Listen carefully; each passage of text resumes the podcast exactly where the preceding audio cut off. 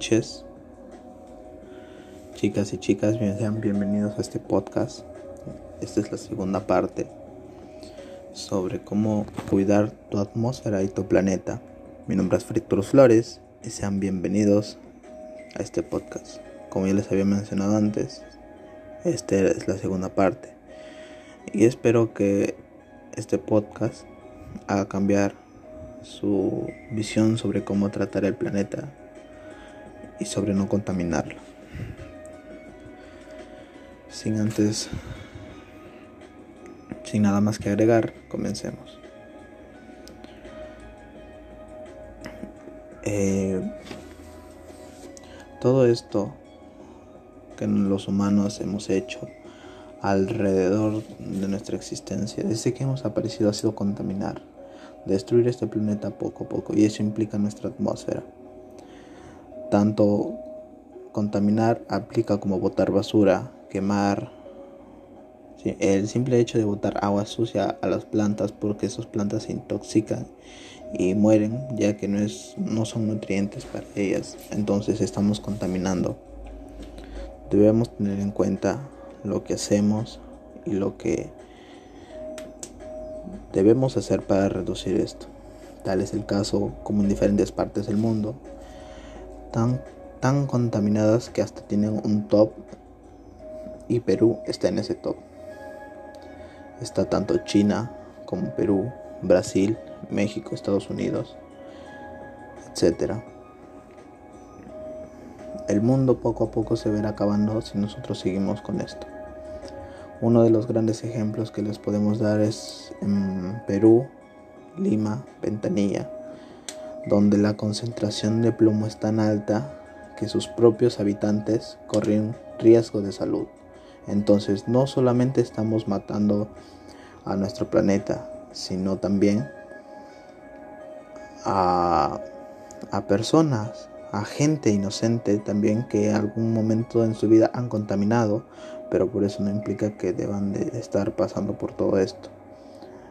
Los culpables de todo esto somos nosotros, en especial las industrias, fábricas que no toman conciencia y contaminan. Ahora sabemos que sabemos que podemos cambiar esto, pero no lo hacemos o más bien no podemos porque esas industrias, esas fábricas son mucho más grandes que nosotros. Entonces no podemos arriesgarnos a,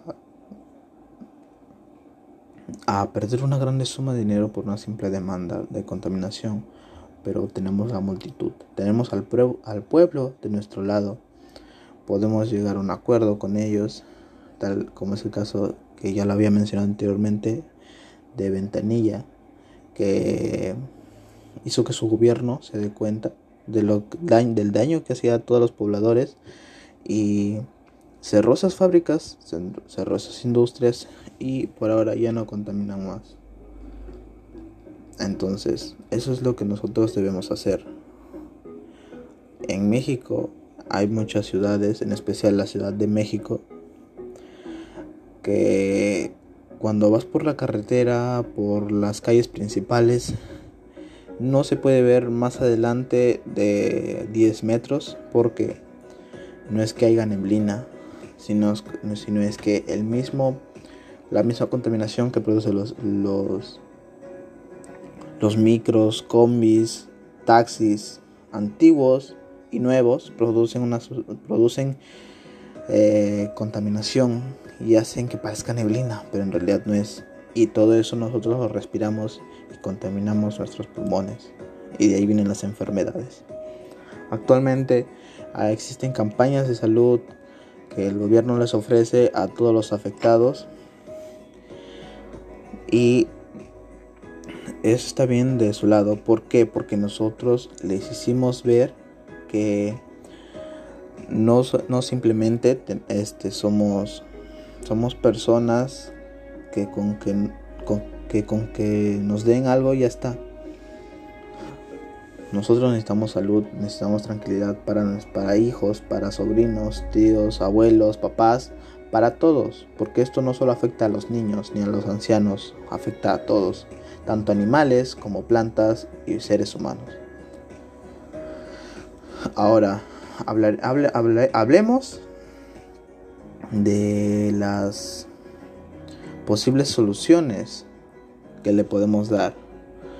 Basta de quemar basura, basta de botarla en las calles, basta de utilizar automóviles. No digo que nunca lo utilicemos, pero existen diferentes formas de transportarse, tales como la bicicleta o podemos caminar también, si no son grandes distancias.